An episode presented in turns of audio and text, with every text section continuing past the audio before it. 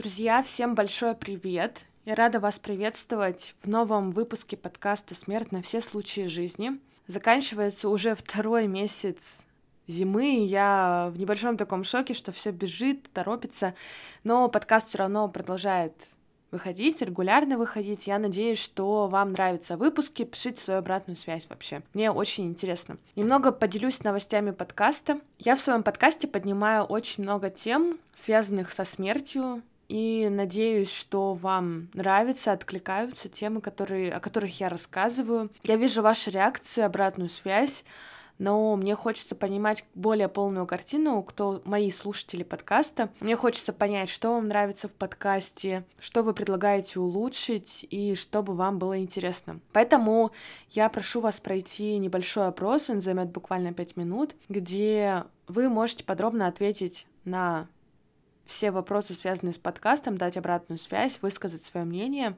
У меня есть большой контент-план до конца года. Я уже знаю, о каких темах я планирую говорить, но мне очень важно знать, что интересно вам, что интересно моему слушателю подкаста. Поэтому заполняйте анкету, пишите мне в личные сообщения ваши комментарии. Мне будет очень приятно и, главное, полезно. Ссылку на анкету я оставлю в описании, буду рада вашим ответам. Ну а сегодня мы поговорим об очень интересной теме, о кладбищах Санкт-Петербурга и не только. Мы Сегодня затронем очень интересную, животрепещущую тему такого градостроительства, вообще понятие, что такое кладбище и некрополь как объект культурного наследия, что в этом хорошего, что в этом плохого, к чем вообще отличаются кладбища Санкт-Петербурга от кладбищ других областей. И, конечно же, поговорим о самых удивительных вообще находках надгробий. С кем я сегодня общаюсь? Общаюсь я с очень интересной девушкой. Я давно на нее подписана в ее телеграм-канале, давно знаю про ее проект. Она очень много дает полезной, крутой информации, которой очень мало на нашем, наверное, смертном поле. У нас, в принципе, очень мало исследователей точечных, которые говорят качественно, а люди, которые не только дают полезную информацию, но еще и где-то выступают, о себе заявляют, их еще меньше. Так вот, сегодня я нашла этого человека, нашла его для вас, рада вам его представить. Ее зовут Маргарита Николаева, она жительница Санкт-Петербурга, градозащитница, создательница проекта What is a Cemetery, Ссылку тоже на проект я оставлю в описании. Подписывайтесь обязательно, очень интересный проект. Также она занимается изучением некрополей и культурой смерти. Я, наверное, не буду здесь много останавливаться. Все можете послушать в выпуске далее. Так что переходите к выпуску. Всем приятного прослушивания. Не забывайте ставить звездочки, лайки, подписываться на телеграм-канал подкаста и быть в курсе всех клевых новостей.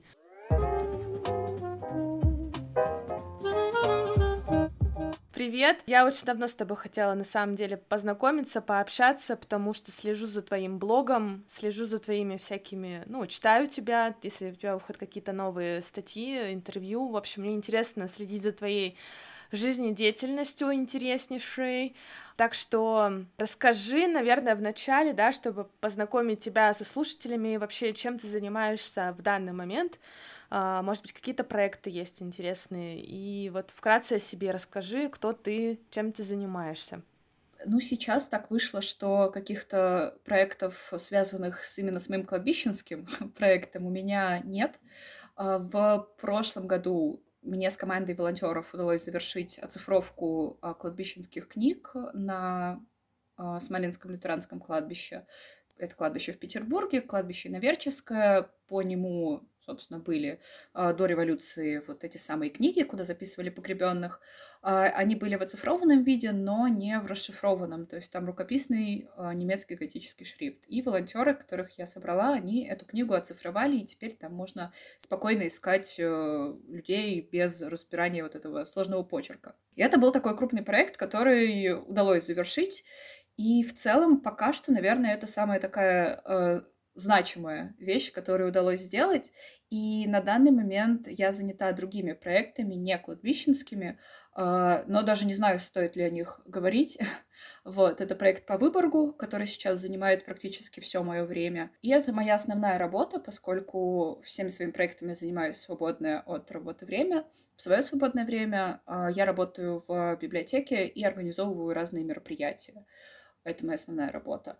Вот. А все проекты, они уже идут по остаточному принципу, и хочется верить, что когда проект с Выборгом будет все же а, налажен, а, мне получится уделять больше времени моему кладбищенскому проекту, но пока что, к сожалению, не получается. Ладно, хоть какой-то там контент выходит благодаря моим подписчикам, которые присылают мне разные кладбища, и я их просто выкладываю. То есть за счет этого я спасаюсь. Вот. А так вообще было бы, наверное, совсем тихо и не очень хорошо, наверное. Ну, давай, да, напомню и скажем, наверное, что у тебя как бы такой основной кладбищенский а, проект это вот из Cemetery, да, который ты создала да. Э, год год назад два. вроде. Почти, да. почти два года назад. 14 февраля 2021 года. Да, расскажи тоже, вот э, я тоже много читала, ты про него много про, про, про этот проект рассказывала. Что вообще тебя завлекло на него, наверное, и почему начала изучать вот именно надгробие, я так понимаю, что это больше, да, какая-то какая твоя профессиональная часть, именно надгробие изучать. Да нет, на самом деле не совсем. Изначально, ну, то есть меня как-то всегда интересовали кладбища, я не могу сказать, что это было что-то вроде э, увлечения там готической субкультуры или что-то такое. Нет, я всегда была от этого как-то далека.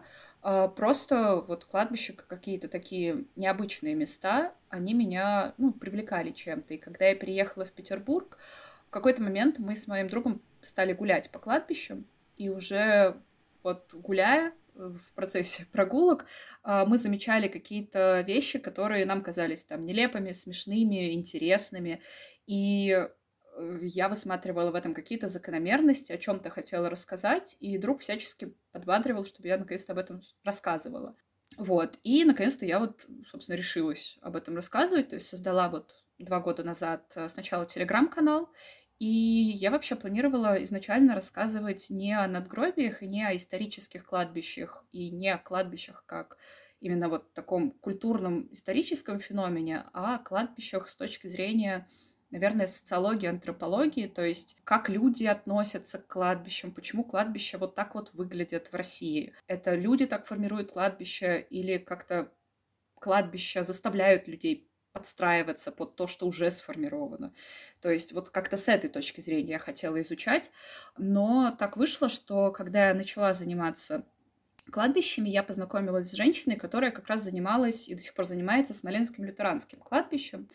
И я стала ей помогать э, э, с ее сайтом, который был этому кладбищу посвящен. То есть это такая онлайн-база, фактически онлайн-база захоронений. То есть там есть такие карточки на погребенных, то есть там фотография человека или фотография надгробия и какая-то информация о погребенном. Вот. И я помогала этой женщине фотографировать надгробия, которые были еще не сфотографированы, искала информацию по людям, которые были похоронены. И, в общем, в процессе это меня стало так увлекать, что я уже забыла про то, что я там собиралась социологией, антропологией заниматься. Я ушла вот уже чисто в историческую сторону вопроса, и, собственно, в ней осталась до сих пор. То есть постепенно я переключилась, э, да, уже на сами надгробия, то есть на то, почему они так выглядели раньше, а, почему не так выглядит сейчас, э, в чем их особенность, э, для себя открыла вот эти перебивки, как я их называю. То есть э, это надгробия, которые были в советское время, дореволюционные надгробия, которые в советское время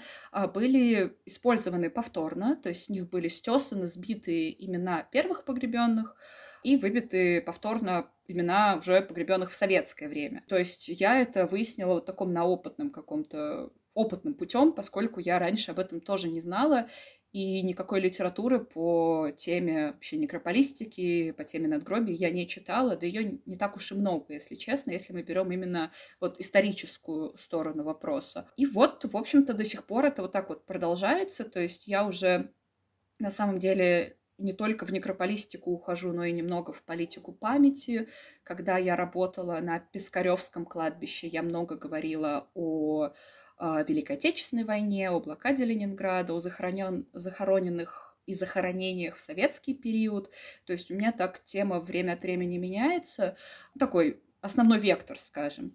А, но я же ориентируюсь в том числе а, в процессе как бы создания контента, его публикации, я в том числе ориентируюсь и на а, то, что интересно людям, которые меня читают, и так или иначе все вот эти изменения, как там, из какой стороны в какую меня бросает, они людям все равно интересны, поскольку, ну, не так много в целом каких-то блогов, какой-то открытой информации там о тех же перебивках, э, не так много блогов, где ты можешь сидеть и смотреть там кладбище в Рязани или откуда-то мне еще присылают из Беларуси, ну, в общем, откуда угодно. Вот. И, вероятно, людям, так как им это интересно, меня это тоже поддерживает, и, соответственно, я продолжаю вот в разных направлениях копать. А, ну, буду надеяться, что... Надеюсь, что это еще будет продолжаться какое-то время, поскольку это интересно и мне, и людям, которые меня читают, смотрят, слушают. Ну вот ты говоришь, да, что изначально блок у тебя был в какой-то больше социальной, социологической и антропологической точки зрения. Я вот нашла у тебя фразу, что ты говоришь, кладбище — это важная и интересная часть города. То есть э, что ты вообще закладываешь в понятие кладбища? То есть это какая-то для тебя, получается, важная часть городской жизни или важная часть вообще сущности города? Что это для тебя такое? Ну, тут, наверное, еще важно отметить, что на самом деле контента по социологии, по антропологии у меня так и не случилось. То есть он предполагался, но его так и не, не получилось. То есть у меня, по-моему, мой самый первый текст — это текст а, генеалогический, где я просто раскапывала какие-то кучи исторических справок там по справочникам а, дореволюционным петербургским о том, кем были эти люди и как вышло так, что вот они оказались похоронены на кладбище. То есть а, контента того, которого я хотела, так вообще, вообще не получилось. Ну и ладно. А что касается вот этой фразы, она мне очень нравится. И это, кстати, по-моему, перефраз мой чьей-то другой фразы, то ли Лихачева, то ли вот какого-то другого видного петербургского э, интеллигента, деятеля. В общем, суть в том, что, на мой взгляд, кладбища являются очень такими важными частями города. Почему? Потому что а, если кладбище сохраняется до наших дней а, в городе, в историческом городе, то оно является таким его зеркалом. И если город э, меняется, то есть дома могут сносить, э, менять э, и так далее, то кладбище, если оно сохранено, то оно частично, но может остаться вот таким, каким оно было раньше. И, соответственно, на кладбище мы можем увидеть э, историю, которой нигде больше нет. А, например, в Петербурге, если мы берем Петербург, которым я в основном и занимаюсь именно петербургскими кладбищами, то на том же, допустим, в Смоленском лютеранском есть надгробная плита конца XVIII э, века. Мы берем именно такие обычные надгробия. Понятное дело, что, например, в Александре Невской лавре таких надгробий намного больше. Но они слишком помпезно, и очень известных людей это не так интересно. На Смоленском лютеранском это плита, ну, купца, то есть тоже не бедного человека, но тем не менее там не какого-то приближенного к царю. И при этом в Петербурге домов конца XVIII века не перестроенных, которые вот прям сохраняют тот же облик, их не так много. И, соответственно, считать по ним то, как выглядел город раньше, довольно сложно. Но, глядя вот на эту надгробную плиту, довольно легко представить, как в целом выглядели тогда надгробия. То есть это были плиты, где текст шел сплошняком, а, где перечислялись там заслуги, какой добродетельный был этот человек и так далее. И вот чем больше таких надгробий сохраняется разных периодов, тем проще считывать эту историю, смотреть, какие стили превалировали в тот или иной период, архитектурные стили, а, смотреть э, там, как звали людей, каких людей, э, людей каких национальностей в определенный период было больше в городе или меньше, почему. И вот получается, что по кладбищу можно намного больше, может быть, даже узнать о городе и о временном промежутке, об истории, чем если просто вот ходить по городу. И большой такой трагедией, на мой взгляд, является то, что в многих городах России исторических кладбищ вообще не сохранилось. В Самаре, например, нет ни одного исторического кладбища, их было более десяти или даже больше. То есть ни одного. Очень сложно представить, получается, как э, люди жили, работали, что отражало их какой-то вот образ жизни. И по немногим надгробиям, которые все же сохранились в Самаре, можно там узнать, например, что надгробие в том числе заказывались из Москвы. Чтобы заказать надгробие из Москвы в Самару, ну, нужно было иметь очень много денег. То есть понятно, что в Самаре в то время у некоторых людей было все настолько хорошо с деньгами, что они могли себе это позволить. И сразу, ну, выясняется такой вот довольно явный пласт, что, ага, то есть у людей были деньги, у них были возможности, были желания, они могли себе это позволить, значит, каким богатым был этот город, и, ну, что это просто интересно и здорово. А когда ты смотришь на дома, это может быть не всегда понятно, поскольку мы очень часто смотрим на это с современной точки зрения, ну и там кирпичи, там доски, вроде бы как не очень дорого. А вот именно надгробия, они какие-то такие более, может быть, как более такой прикладной, что ли, объект. И через них проще воспринять. Да, да, да, да. То есть через него как-то проще, через него можно проще воспринять э, какие-то исторические факты, ну, на мой взгляд может, может быть, на это требуется тоже некоторая насмотренность. И, ну, я как человек, который видел много этих надгробий, а, возможно, вот для меня это так просто. Может быть, допустим, людям, которые только начинают смотреть, может быть, им будет непросто, может быть, кому-то будет понятнее там книжку по истории прочитать, а не по кладбищам пойти. Но вот лично я придерживаюсь именно такого подхода, и поэтому, на мой взгляд, очень важно сохранять кладбище именно вот в том виде, в котором они вот дошли до нас, поскольку это история всего города, в каком-то смысле всей страны. Но мы же сталкиваемся здесь, ну, немножко от темы отойду, но мы же сталкиваемся здесь с факторами типа рост города, да, ну, очень много вот у нас, допустим, в Екатеринбурге очень много бывает случаев, когда начинают строить какой-нибудь жилой комплекс, а там, оказывается, находят, не знаю, там, череп какого-то человека, очень старый череп. Ну, то есть какие-то вот такие факторы, как это, это, ну, мне кажется, что это достаточно сложно остановить вот это вот разрушение кладбищ, потому что но в городе, мне кажется, это сложнее немного сделать. Когда я говорила о сохранении кладбищ, я имела в виду то, что, на мой взгляд, нужно сохранять те кладбища, которые вот сейчас уже существуют. Поскольку э, вот ты сказала про Екатеринбург и про то, что там, допустим, где-то начали строить и нашли какие-то захоронения. А в Петербурге точно так же. То есть в Петербурге есть кладбища, которые были закрыты в конце XVIII века, и точно так же, допустим, при строительстве эти кладбища находились. Э, и тут все зависит на самом деле от каких-то даже не знаю, принципов, может быть, и подхода к сохранению памяти у тех людей, кто это находит, если это, допустим, застройщик, то вот от его каких-то ценностей. То есть у меня есть вот несколько примеров, опять же, в Петербурге, что есть одно кладбище Благовещенское, которое было закрыто в конце XVIII века, и там в итоге удалось отстоять это кладбище от застройщика, хотя там ни надгробия не осталось, ничего, то есть там просто захоронение в земле. А есть другой пример, есть э, Самсоневское иноверческое кладбище, оно находится на Выборгской стороне. Это вообще одно из вообще первых официальных иноверческих кладбищ Петербурга. И многие известные архитекторы, которые вот строили Петербург, именно планировали, каким он выглядит, типа Трезини, например, он, скорее всего, был похоронен именно там. И сейчас там э, построили новый жилой дом, который называется «Наследие», кстати говоря. А, вот. А все захоронения, якобы все, были подняты из земли и где-то перезахоронены. То есть якобы построено, да, на территории кладбища, но никаких захоронений там уже нет. И то есть вот э, каких-то законодательных именно актов, вот как-то законодательно, насколько я знаю, это сложная ситуация, поскольку, по идее, на местах захоронений строить нельзя, но если захоронение земли убрать, то захоронение там уже нет, и строить можно. И, соответственно, вот тут э, вот сложная довольно ситуация. Потом, что еще, из каких примеров? Ну да, то есть э, про сохранение кладбищ, ну вот, например, на мой взгляд, э, вот на подобных местах, где когда-то были кладбища, я считаю, что там нужно делать какой-то там сквер, какое-то памятное место. Просто хотя бы, опять же, из уважения к тем, кто там был похоронен, поскольку, ну, застройщики, они, на мой взгляд, всегда могут найти какое-то место, где можно строить. А, вот. Вопрос только в том, ну, захотят ли они это делать, а, будет ли им это выгодно, невыгодно и так далее.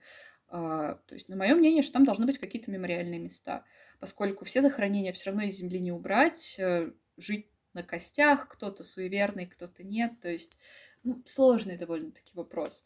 Но мне кажется, это очень важно, поскольку это, опять же, напоминает о том, что были люди, вот мы с ним, к ним, несмотря на то, что они умерли там 200-300 лет назад, все равно относимся с уважением, и это дает нам надежду на то, что э, с нашими останками когда-то поступят так же.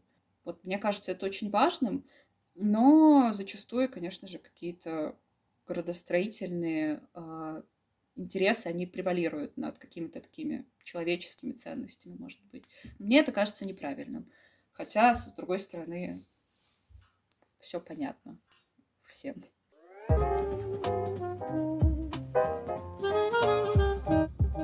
Ну, я согласна с тобой, да. Но у нас тоже бывает и строят вот Знаю, что в центре у нас раньше стояла, по-моему, католическая церковь. Ну, ее разрушили уже давно, и на месте этой церкви, ну, понятно, где церковь, там и кладбище было раньше, и там на месте этой церкви стоит детская площадка и жилой закрытый дом. Ну, и висит эта табличка, что тут раньше была церковь, и я когда мимо, мимо этого места всегда прохожу, у меня прям какое-то и негодование, и какое-то отвержение, что люди, вот зная, да, этот факт, как-то чисто логически сложить, понять, что здесь что-то не то, все равно строить, допустим, эту детскую площадку. То есть тема, конечно, такая интересная, то, что просто есть такой факт, и от него, скорее всего, не уйти. Но если возвращаться к петербургским кладбищам, вот я так понимаю, что ты больше, да, исследуешь Смоленское именно, я была на нем, была как-то в Питере и была в этом, на этом кладбище, как-то меня это занесло. Очень красивое на самом деле кладбище. Меня, по-моему, даже экскурсию какую-то там провели. Вообще, вот э, если говорить, да, о тех кладбищах, которые ты изучаешь, может быть, то, что тебе читатели тебе присылают.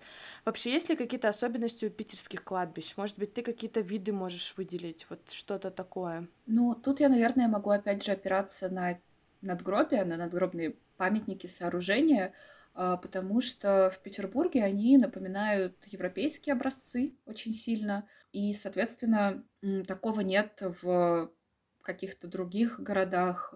Например, такого нет э, в Туле, такого нет во Владимире, а, каких-то таких вот именно европейских типов надгробий. Ну, чтобы привести пример, ну, наверное, это какие-то более сложные надгробия, вроде скульптурных надгробий. Э, в Петербурге их немало, а в других городах, э, таких небольших, их меньше. Но в других городах есть какие-то свои типы надгробий, которых нет в Петербурге.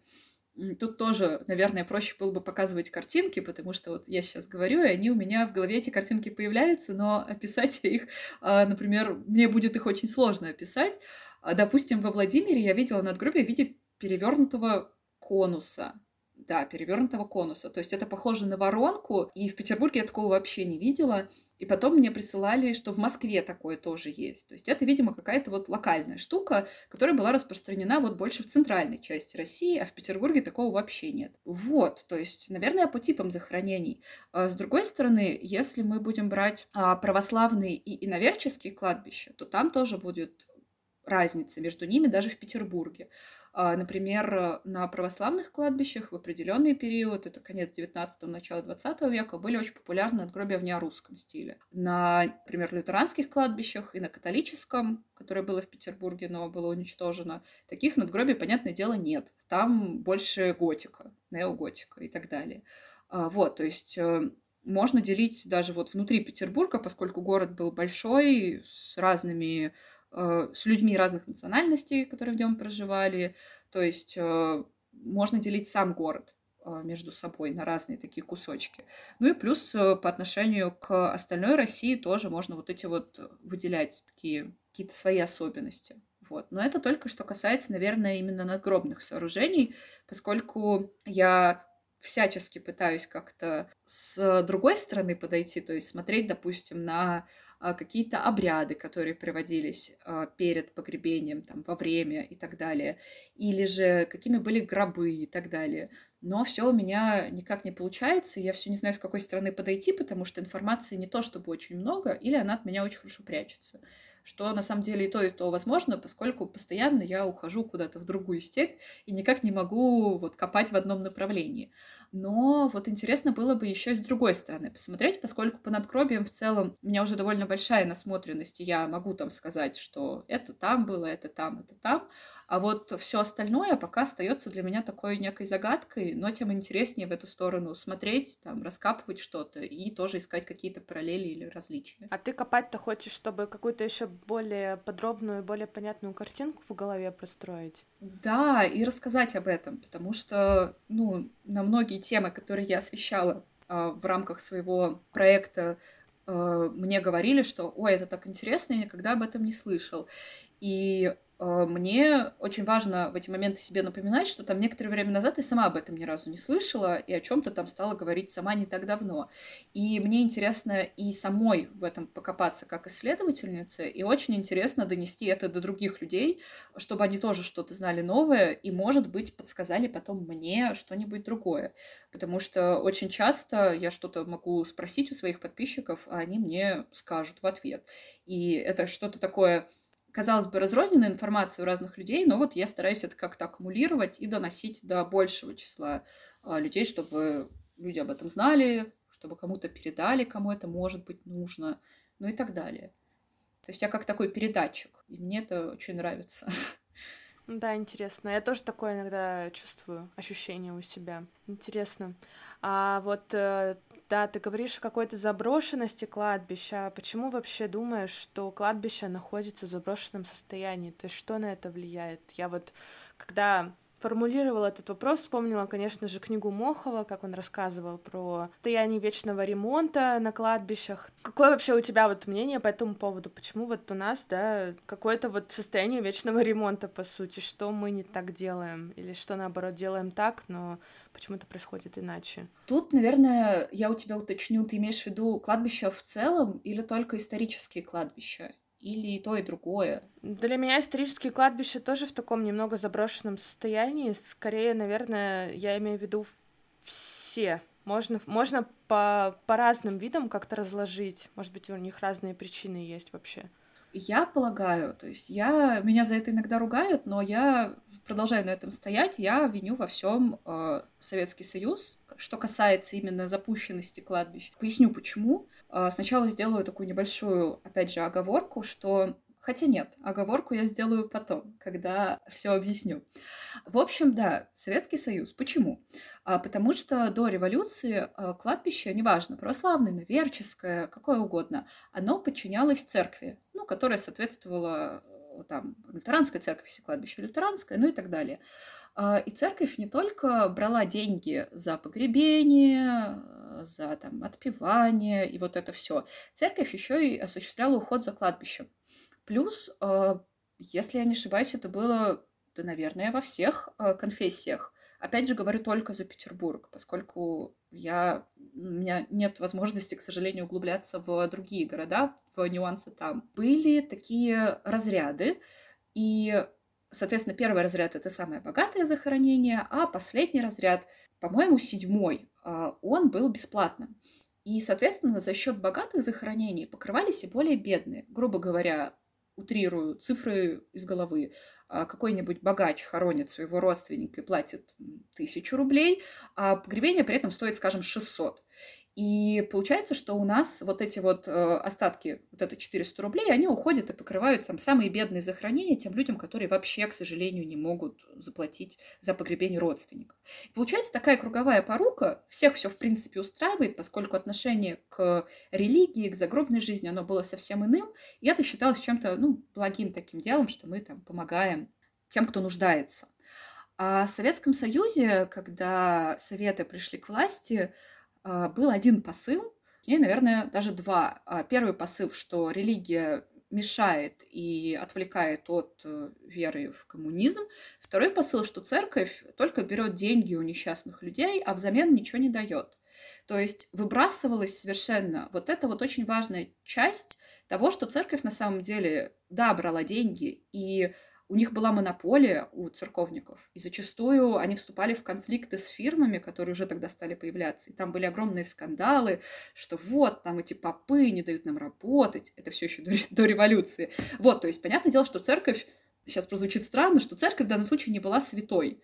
Но, э, тем не менее, церковь осуществляла очень важные функции, о которых, может быть, да, вот так вот догадаться было нельзя сходу. А снаружи казалось, что да, попы бандиты, а вот мы сейчас придем, и все будут хорониться Э, бесплатно, без разрядов. В общем-то, так и сделали. Кладбища были отданы местным э, органам власти, муниципалитетам, по-моему, они назывались не муниципалитеты, но, в общем, местным органом власти. И все, то есть у церкви их забрали. Это сразу же перестало появляться финансирование, перестал появляться учет захоронений, и начался бардак. И, собственно, бардак продолжается до сих пор уже больше ста лет. Да, больше ста лет, поскольку ну, я считаю, что вот большая часть этой запущенности, она идет именно с того, что за кладбищами просто перестали следить, и сейчас это уже такая довольно теневая, э, бандитская зачастую сфера, э, в которую очень сложно зайти, из которой еще сложнее выйти, и в которой абсолютно невозможно разобраться, и которая очень часто не регулируется государством. Вот, когда я это говорю, я, конечно же, в первую очередь опираюсь на Мохова, то есть те, кто его читали, возможно, сейчас буквально вот какие-то цитаты сейчас из него вспоминают, из э, его книг, но э, я просто вспоминаю те кладбища, которые я посещала не в Петербурге, а, скажем, там в Самарской области, такие деревенские. И там, например, вообще непонятно, кому принадлежит кладбище, кто осуществляет за ним надзор. И, скажем, если я сейчас приду и кого-нибудь здесь закопаю, а что мне будет? А ничего, а кто узнает, что я это сделала? То есть максимум там я, может быть, документы не получу. Ну и чё? А это деревня. Я пойду занесу кому-нибудь там допустим, что-то, и получу эти документы. То есть кладбище до сих пор остается вот такой вот зоной, где люди все решают, получается, сами.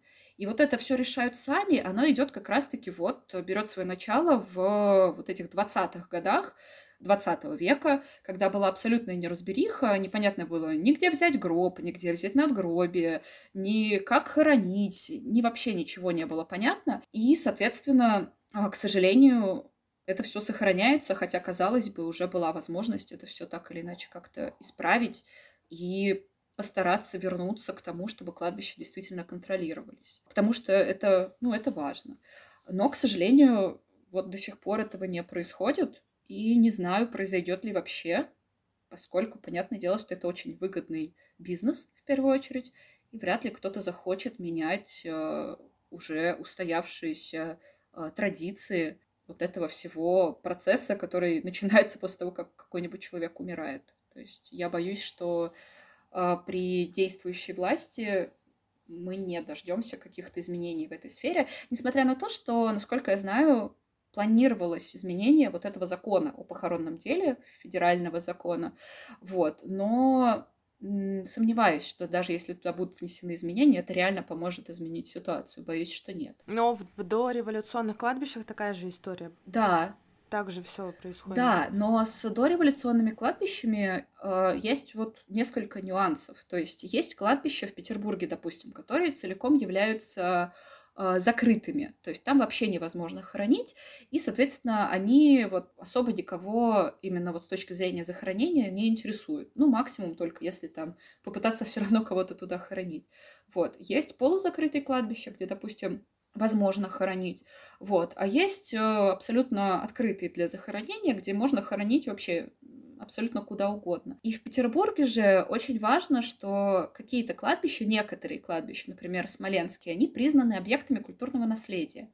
То есть при захоронениях там с этим статусом необходимо считаться. И для, собственно, похоронных фирм для администрации кладбища это является такой некой границей, которая им ну, скажем, мешает э, убирать э, надгробия, которые уже не посещаются. То есть по закону такие надгробия убирать нельзя. Нужно доказать, что это надгробие действительно не посещается, это нужно доказывать по суду, и доказать это практически невозможно.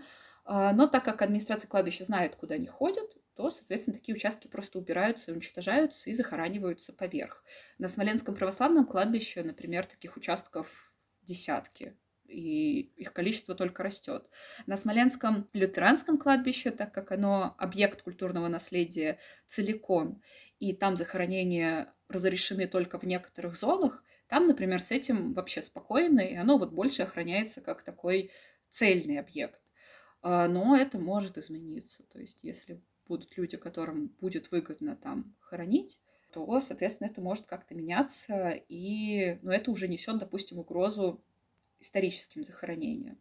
Вот. А то, что они в таких э, не очень э, хороших состояниях, не в очень хорошем состоянии и дореволюционное кладбище, то, что, опять же, нет потомков, допустим, Особенно это заметно на иноверческих кладбищах, поскольку многие иностранцы после революции уехали из страны или были репрессированы, то есть потомков могло не остаться просто физически. А, или, допустим, эмигрировавшие не знают о том, что у них в России остались надгробия.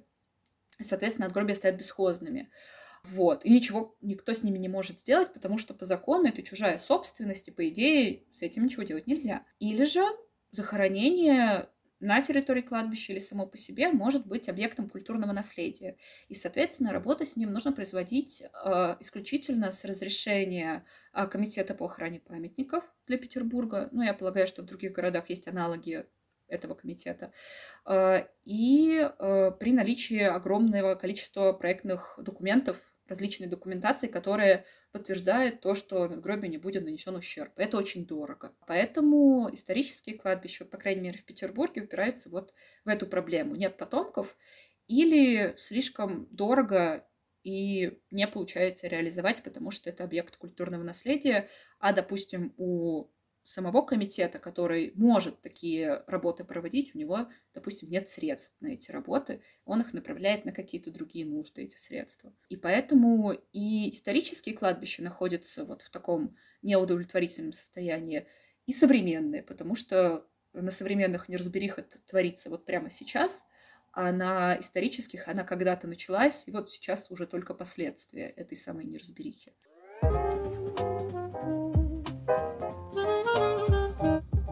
Друзья, мы с вами говорим о такой научной, наверное, стороне смерти, о ее социологичности, какой-то прагматичности, рациональности, рациональной стороне вопроса. Но согласитесь, иногда, наверное, хочется послушать что-то такое леденящее душу и ужасающее. Даже мне, наверное. Поэтому я хочу вам посоветовать замечательный True Crime подкаст. Тут такое дело подкасте ведущие Маша и Даша каждую неделю рассказывают истории про преступления и обсуждают вопросы, которые так или иначе возникают у каждого из нас. Зачем люди вступают в секты? Почему в преступлении часто винят жертву? У всех ли серийных убийц есть психические заболевания и как это влияет на наказание? Ну, достаточно такой интересный подкаст, он раскрывает другую сторону смертных тем. Подкаст можно прослушать на всех удобных для вас платформах. Ссылку на подкаст я оставлю в описании. Подписывайтесь, ставьте лайки, ставьте звездочки. Девчонкам будет очень приятно и вы найдете для себя какие-то интересные выпуски. Я прослушала уже парочку, я довольно-таки боюсь всех этих вещей, но скажу, что рассказывают о нем авторы очень интересно и как-то даже заботливо, что ли, о слушателе, что у меня сложилось впечатление, что это так. Приглашаю вас тоже послушать этот замечательный подкаст, а мы продолжаем беседу с нашей замечательной Маргаритой.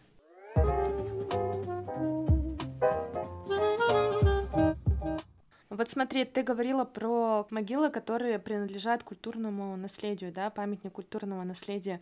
А какие это вообще могут быть могилы? Какие-то известных людей каких-то или кого, например? Ну, в Петербурге, опять же, если мы берем, допустим, Смоленское лютеранское, да, это могилы каких-то известных людей, а, но в основном это те а, надгробия, которые были признаны объектами культурного наследия еще в Советском Союзе. А по какому признаку их сделали объектами, судить на самом деле сложно, поскольку нет вообще никакой логики. А на том же Смоленском лютеранском есть очень много известных людей, а, которые сделали многое и для Петербурга, и для вообще Российской империи в целом, но их надгробия, например, памятниками не являются. Хотя они по, допустим, по важности, именно по важности человека, который там погребен был, они ну, довольно значимы. Потом есть вероятность, допустим, возможность, что надгробие было признано памятником не по человеку, которому это надгробие было поставлено, а вот по самому надгробию, что оно какое-то выдающееся там, очень красивое э, и так далее. А, а еще один пункт, э, чисто советский, это какой-нибудь советский деятель невероятный, про которого никто не помнит а, уже сто лет как, но его надгробие, вот оно память. Вот, то есть вот такие вот есть категории, и по идее, по идее, вот этот вот список, его можно уточнять. Из него можно как исключать э, какие-то объекты, так и добавлять новые. Но относительно исключения вроде бы мы обычно ничего не исключаем, потому что и так объекты довольно ценные. А вот добавлять тоже свои подводные камни, потому что если памятник становится объектом культурного наследия, то на все работы с ним, как я уже говорила, необходимо э, разрешение Комитета по охране памятников и вот эта дорогущая документация, и вот это все. То есть э, работы с непамятником можно осуществить намного проще и дешевле, да, те же работы по сохранению этого самого памятника, э, нежели чем с объектом культурного наследия. Поэтому вот это такой, такая палка о двух концах. То есть, с одной стороны, если мы это надгробие, допустим, сделаем объектом культурного наследия, докажем, что оно имеет а, какие-то выдающиеся черты, характеристики, которые позволяют ему быть этим самым памятником, то вроде как мы его сохраним.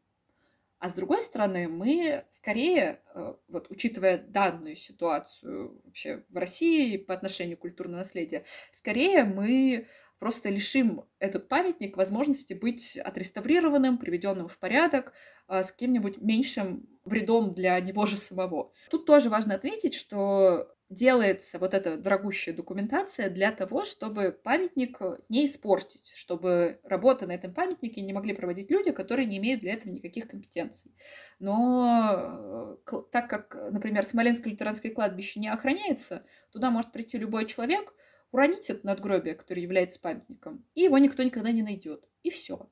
И надгробие, скорее всего, так и будет лежать, поскольку ну, а кто, кто за ним следит? Были бы родственники, они бы там что-то сделали. У комитета по охране памятников на все не хватает ресурсов. Ну и так далее. Вот, поэтому вот тут такая довольно спорная ситуация, что, с одной стороны, памятник хорошо, статус памятника — это хорошо, с другой стороны, статус памятника — это плохо. Точно так же, как и отсутствие этого самого статуса. С одной стороны хорошо, с другой плохо. И вот какого-то пока, какой-то пока такой золотой середины, к сожалению, не найдено.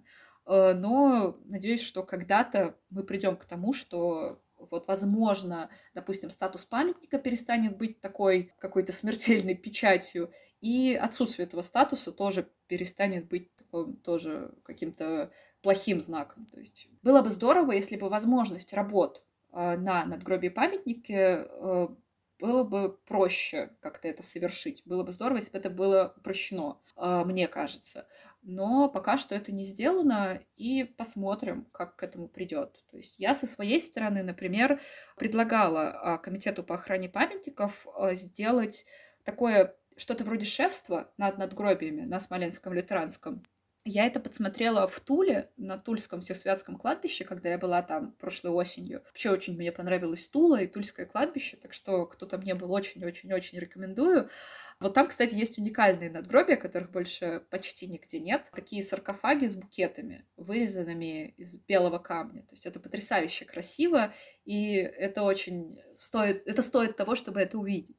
Так вот, в Туле есть программа «Сохранители», которую организовал а, местный историко-архитектурный музей, ТИАМ, Тульский историко-архитектурный музей. Программа состоит в том, что люди могут по договоренности с музеем, к которому это кладбище относится как памятник как раз-таки, они могут взять шефство над каким-то надгробием. То есть не мыть его или там не, не знаю, поправлять там как-то ему там крест прибивать и так далее, а полоть траву, а, если там, не знаю, упали какие-то ветки, там вовремя сообщить в администрацию кладбища, чтобы их убрали. Может быть, проконсультировавшись со специалистами и вымыть это надгробие, если это можно сделать. То есть, если там материал позволяет, если нет больших утрат и так далее. И получается, что как бы за надгробием следят, да, не родственники, как полагается по закону, но кто-то. И это помогает создать видимость того, вот о чем ты спрашивала, того, что надгробие не заброшено, кладбище не заброшено. Вот. И на перспективу если таких людей будет становиться больше, то и, соответственно, кладбище будет выглядеть ухоженнее, лучше и как-то симпатичнее в целом. Вот. И, в общем-то, я предложила Петербургскому комитету по охране памятников вот попробовать такую же историю. То есть э, выбрать какие-то надгробия, которые люди точно не сломают, и предложить им взять вот такое вот шефство. То есть обучить этих людей, сказать, что там, допустим, не надо его мыть, не надо его красить, там прополоть траву, делать фотофиксацию, убирать там ветки, еще что-то.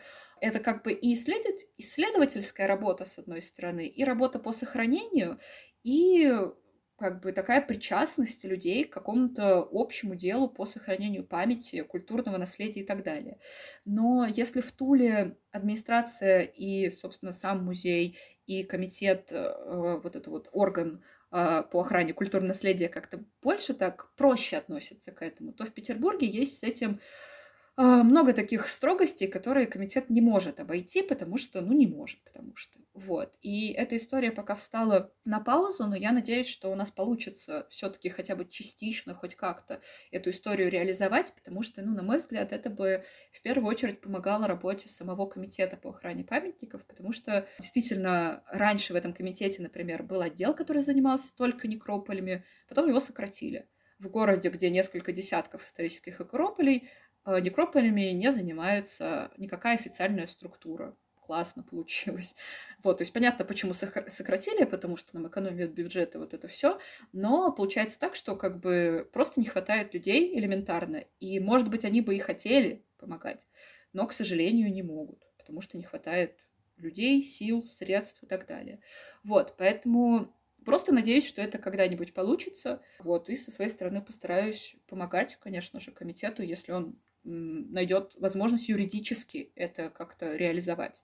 Поскольку в Петербурге главной сложностью является именно вот законодательство, которое очень бдит э, вот как раз-таки относительно работы над э, какими-то объектами культурного наследия. И повторюсь, что с одной стороны это безусловно хорошо, но с другой стороны это вот может мешать каким-то таким безобидным инициативам, казалось бы, э, потому что они могут якобы ну, навредить объекту культурного наследия. Ну вот, ты говоришь, что было бы круто что-то сделать, но вы же сами проводите, я так понимаю, субботники. Субботник — это разовая акция, то есть, понятное дело, что не я одна их провожу, и много кто и до меня их проводил, и если я вдруг перестану этим заниматься, и после будут активисты, которые будут там прибирать листья, убирать мусор и так далее. Но это все равно разовые акции. А вот это шефство над надгробиями, оно могло бы позволить именно обеспечить такой постоянный надзор за хотя бы какими-то надгробиями. То есть в этом разница. Э, субботники, они вот один раз провели, допустим, и все. А шефство, оно такое продолжительное, и поэтому, на мой взгляд, более продуктивное, нежели какая-то разовая акция. Хотя разовая акция, безусловно, это хорошо, поскольку когда-то не было их потом появились. Ну да, интересная такая тема, конечно, она очень дискуссионная, скорее всего. Да, конечно. В Петербурге это очень сильно, это очень большая дискуссия в Петербурге относительно вот именно объектов культурного наследия. В большей степени, правда, это касается зданий, нежели кладбищ, но просто потому что к зданиям, в принципе, больше внимания, чем к кладбищам. Вот. Но в целом, да, в Петербурге это особенно так э, явно, и поэтому в Петербурге с этим большие сложности. Ну, слушай, со зданиями тоже, если зданиям дадут тоже статус памятника, это тоже принесет ему сложности в дальнейшем. То есть тут как бы такая однобокая история получается со зданиями, по крайней мере, статус памятника плюс, поскольку он точно защитит, защитит от застройщика, который хочет это здание снести. Поскольку статус памятника, он э, не дает возможность сносить это здание. И, к сожалению, это может означать, что здание будет стоять и разрушиться, и вот это все, безусловно. И с, не с одним зданием в Петербурге так происходит, с, наверное, десятками зданий. Но, тем не менее, это вот на данный момент дает такую отсрочку, чтобы люди, которые эти здания защищают, они могли придумать что-то еще найти инвестора, продолжить судиться и так далее. То есть этот подход сейчас очень активно критикуется, то есть есть очень много людей, которые критикуют вот такой подход градозащитников. Мы сейчас говорим именно про здание что, мол, вот, э, не дает городу развиваться, и вот это все. Но, на мой взгляд, никто не мешает развиваться в историческом центре, в исторических зданиях, можно делать очень классные пространства, крутое жилье, при этом не строя никаких свечек на 30 этажей рядом с Дворцовой площадью. Вот. Мне кажется, это вполне реально, и я не вижу, чтобы Петербург как-то тормозил в развитии, может быть, культурном развитии, каком-то развлекательном относительно Москвы. То есть здесь есть какая-то своя специфика, которая сохраняется именно благодаря обилию исторических зданий, зданий-памятников в центре города. Если этого не будет, то, собственно, Петербурга, как вот такого уникального города для России, его тоже не будет. Я не вижу смысла портить это сейчас, когда, ну, наоборот, на мой взгляд, нужно сохранять как можно больше, поскольку, к сожалению, со временем все равно мы многое теряем. Понятное дело, что там в 90-е, в советские годы было больше исторических зданий, чем сейчас. Их уже меньше. А через там 20-30 лет их может стать еще меньше. Ну и не хотелось бы, чтобы когда-нибудь там через 50, через 60-70 лет мы пришли к тому, что из всех исторических зданий у нас Эрмитаж и все. А, судя по там, темпам строительства и по желаниям, аппетитам застройщиков, они вполне не против, чтобы это было именно так. Ну, мне так кажется. Многие совсем не против. У нас так же. Правда? Да, да, да. Какой кошмар. Ужас, да.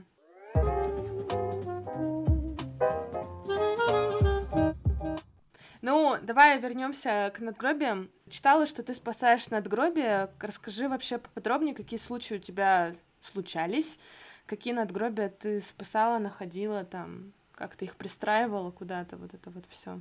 В общем, первый случай был прошлым летом, когда я только-только создала проект, ну там несколько месяцев прошло, и меня особо еще никто не знал. То есть сейчас многие считают в Петербурге, по крайней мере, что я вот единственный человек, который кладбищем занимается. Это на самом деле не так, просто остальные люди э, в возрасте и не ведут соцсети. Вот, но так как я веду соцсети, то, если что, то сразу ко мне. И, в общем, в прошлом году э, молодой человек какой-то, потом впоследствии мой подписчик, он нашел надгробие, которое лежало недалеко от его колледжа э, на Лиговском проспекте. На этом месте кладбища не было никогда. Э, оно было чуть дальше, но к тому моменту, к той дате, которая выбита была на надгробии, этого кладбища уже не существовало. Это как раз-таки было одно из тех кладбищ, которое закрылось в конце XVIII века. И было непонятно, откуда надгробие там вообще взялось, и было непонятно, куда его девать. То есть там был такой заброшенный двор, заброшенный дом, и оно там валялось по центру. Надгробие девочки маленькой, э, Елизаветы Радевской, а Потом уже с помощью моих подписчиков удалось выяснить, что это была дочь товарища министра внутренних дел это должность такая, товарищ министра. Я раньше думала, что это какой-то прикол, это типа друг министра. Но на самом деле товарищ министра — это прямо должность. Константина Радевского по материнской линии, то есть по жена Константина Радевского, она была как-то связана со Львом Толстым. Я вот сейчас очень боюсь наврать, э, потому что потому что навру. Я уже забыла все эти перипетии, но я писала текст про эту семью, поэтому, если что, совсем можно будет точно ознакомиться. В общем, маленькая девочка, ее семья была в целом довольно известной.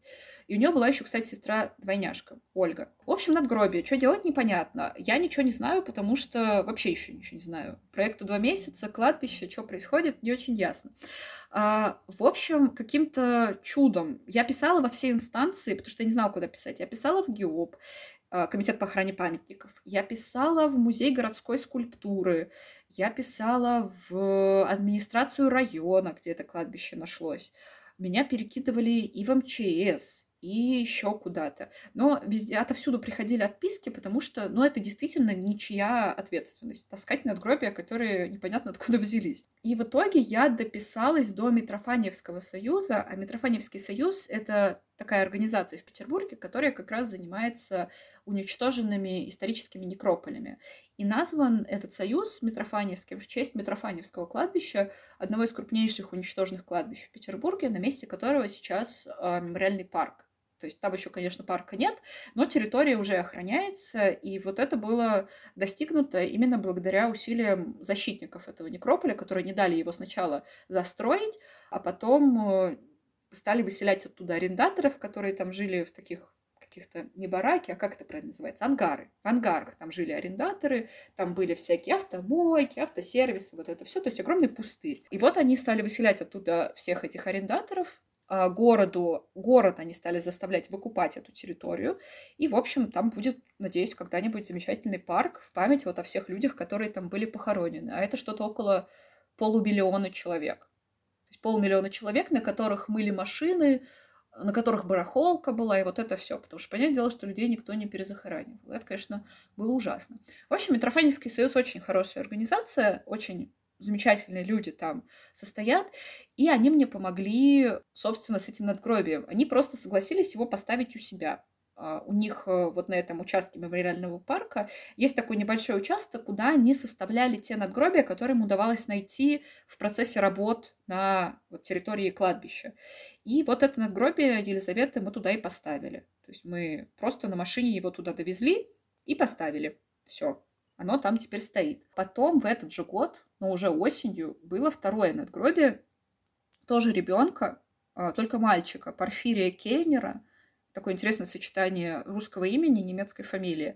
Там точно не удалось выяснить, а, чей это был сын. Если брать вот одну из гипотез, то, по-моему, это какой-то такой довольно известный военачальник по фамилии Кель, Кельнер, и, возможно, это был его сын, потому что даты совпадают, но как бы больших доказательств нет, поэтому это такая гипотеза.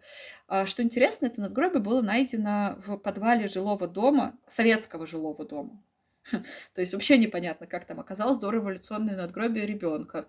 И там получилось так, что поднялась шумиха в интернет-пабликах, и надгробие управляющая компания увезла. И я до них дописалась, спросила, куда они его увезли, а они, оказывается, увезли его на стоянку для своего э, транспорта.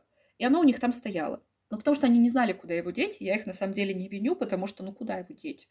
Вывезешь на помойку, люди опять найдут его. Э, где-то еще там, в общем, сложная ситуация, вот. И тут мне уже помогал Вайпик, поскольку управляющая компания попросила у меня какую-то бумажку, мол, на каком основании они это надгробие отдадут. При этом на каком основании они надгробие забрали себе, история умалчивает.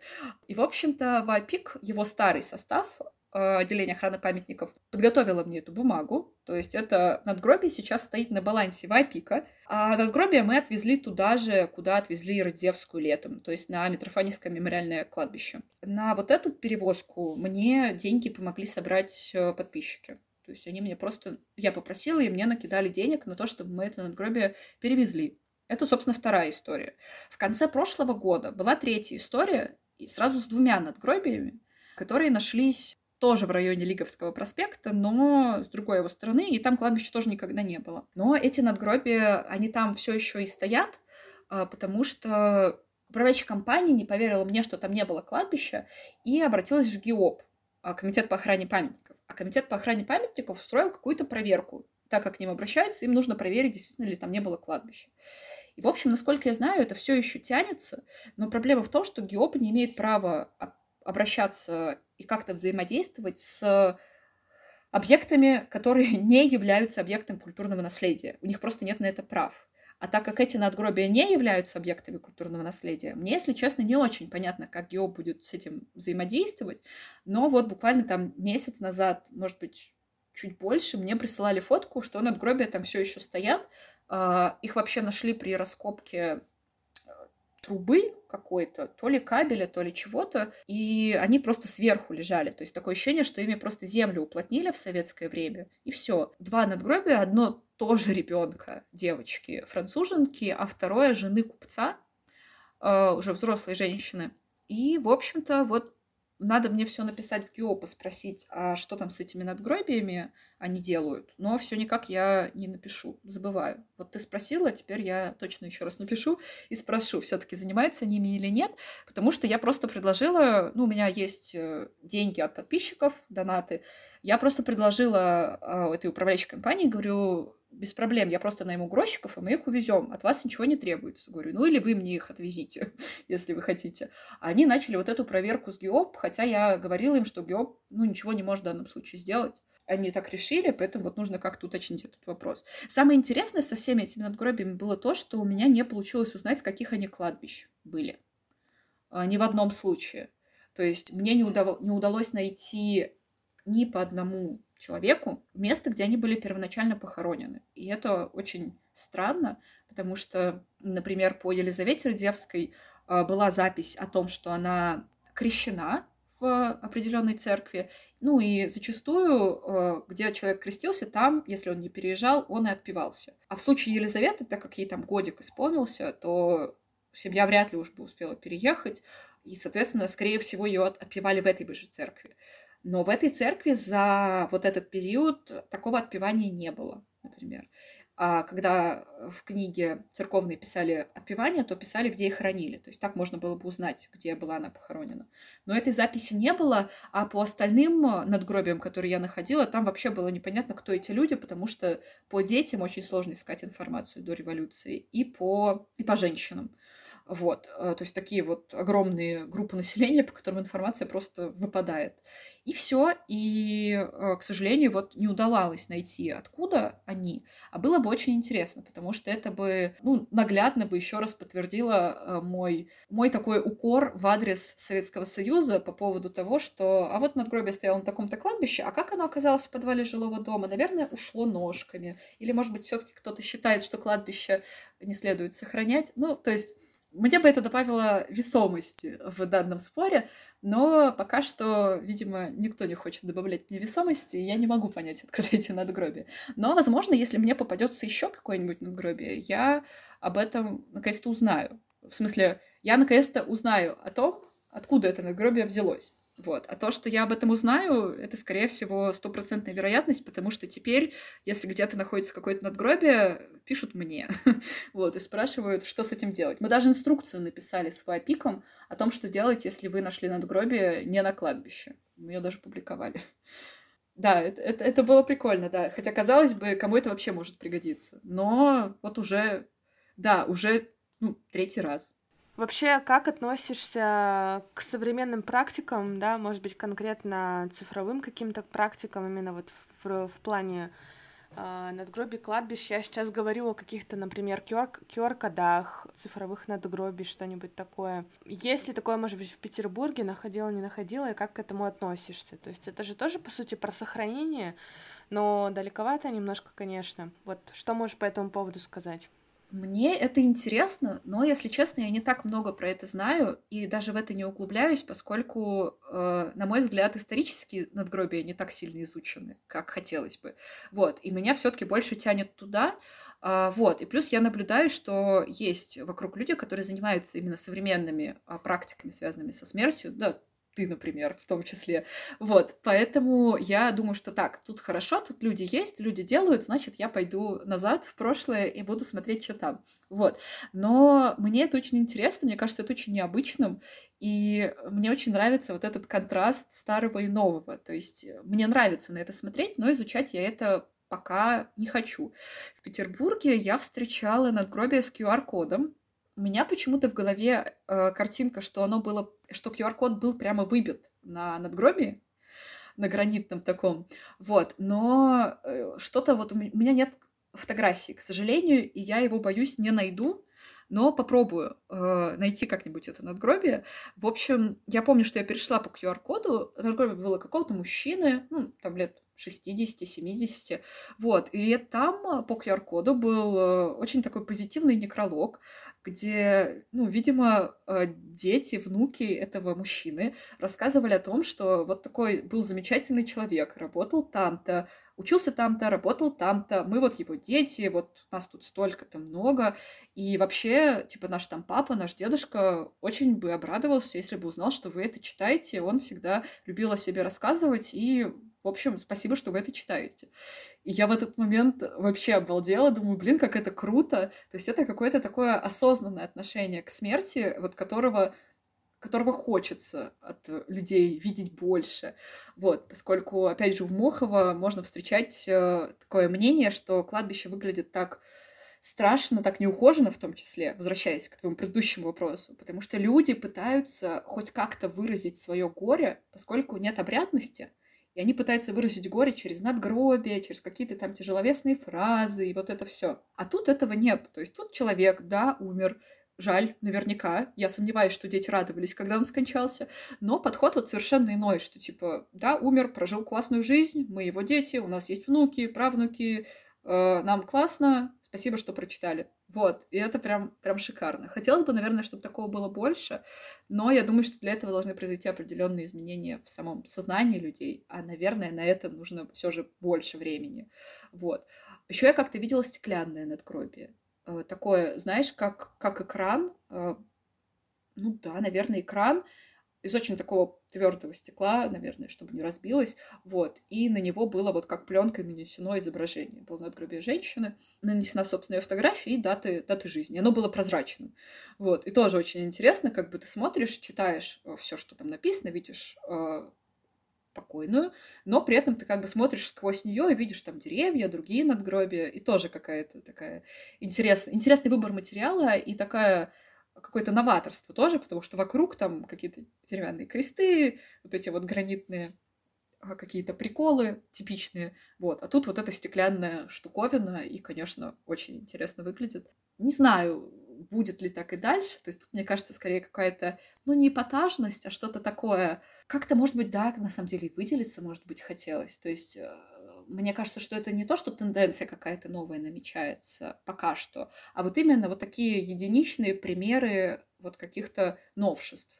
Вот. Но вполне возможно, что однажды это приведет к тому, что такое станет уже типичным, нормальным и так далее. И QR-коды, и там стекло, и какие-то, может быть, вообще виртуальные памятники, или там вообще отсутствие захоронений и так далее. То есть э, я думаю, что к этому в любом случае придет, но когда и как именно, не знаю, и очень интересно за этим наблюдать. И, наверное, такой последний вопрос, он, может быть, ты на него уже ответила, но все равно хочу тоже услышать твое мнение. Почему вообще ты считаешь, что важно сохранять кладбище? Для чего это вообще надо? Наверное, повторюсь то, с чего, повторю то, с чего я начала. Э, мне кажется важным сохранять кладбище, потому что для меня это означает сохранять историю, то, что было раньше, память об этих людях. И в том числе это дает надежду на то, что о нас тоже будут помнить. И как бы мы, может быть, об этом сейчас не думали, или отрицали бы эти мысли, или там отрицали вообще весь концепт смерти и смерти как таковую. Мне кажется, каждому хочется, чтобы о нем помнили так или иначе. И помня о других, заботясь о других, даже ушедших там 100-200 лет назад, мы вот таким образом, на мой взгляд, во-первых, определяем себя как люди, что мы можем заботиться о чем-то, кроме наших базовых потребностей. И плюс даем себе надежду на то, что когда-нибудь о нас позаботятся точно так же. При жизни, ну или, может быть, после смерти. Почему нет?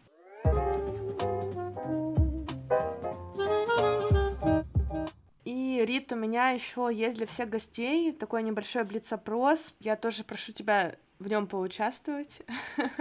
А, первый вопрос. Э, что для тебя смерть? Как ты вообще понимаешь это понятие, воспроизводишь его для себя? Смерть — это что-то естественное, то, что случится со всеми, но то, что многие почему-то отрицают, и из-за этого много очень проблем у людей, на мой взгляд. Потому что когда смерть происходит, а она все равно произойдет, а, с тобой или с близкими, точнее, и с тобой, и с близкими, люди не знают, как на это реагировать, именно потому что они это отрицают.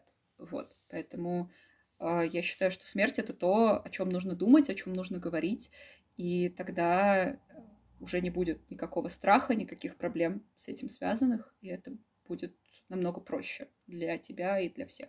Угу. Я с тобой солидарна в этом плане полностью, прям вообще. А, что для тебя бессмертие? Как э, ты к нему относишься? Мне кажется, это наказание, огромное, потому что не умирать это, мне кажется, ужасно. Но если э, оторваться от, скажем, просто какого-то вот конкретного бессмертия, да, что вот мне дали бессмертие, это наказание. Мне кажется, бессмертие — это, не знаю, награда, может быть. Э, потому что бессмертие, оно же может быть не физическим, а как раз-таки в виде памяти.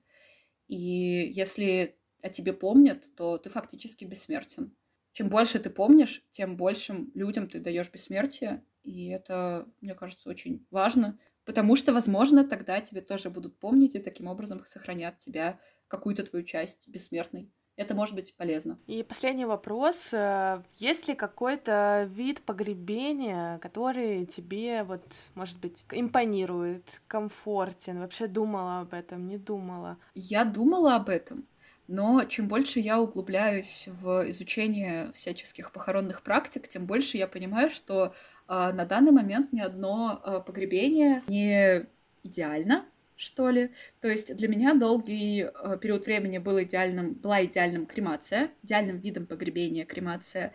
Но э, потом э, я узнала, что иногда бывает так, что сотрудники крематория не полностью вычищают кремационную печь, и, соответственно, твои останки э, могут быть э, перемешаны с чем-то еще или быть не твоими вообще и так далее. Вот. И так как у меня такие долгое время были напряженные отношения с собственным телом, мне бы хотелось сохранить его какую-то целостность. Вот. Но при этом без погребения в землю. Поэтому кремацию я пока для себя отмела и жду, что, может быть, появятся какие-то новые способы погребения к тому моменту, как я скончаюсь, которые меня будут устраивать.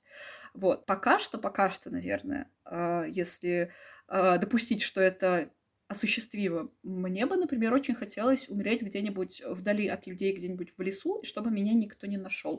То есть, чтобы я просто растворилась в окружающей природе.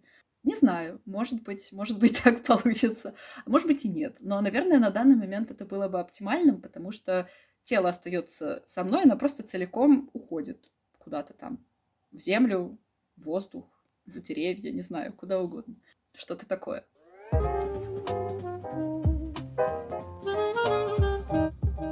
Спасибо, что дослушали этот замечательный выпуск до конца. Ставьте звездочки, ставьте лайки, подписывайтесь на телеграм-канал подкаста. Мне будет очень приятно, а вы получите для себя новую, полезную, интересную информацию. Как всегда, завтра, в первый день месяца, я выставлю в своем телеграм-канале новости месяца, о чем я буду вещать, какие будут выпуски подкаста, какие-то новости подкаста, где вы меня можете послушать, где выйдут новые какие-то проекты. В общем, обо всем этом завтра. А я благодарю, что вы есть, и всем приятного времяпрепровождения. Всем пока! thank you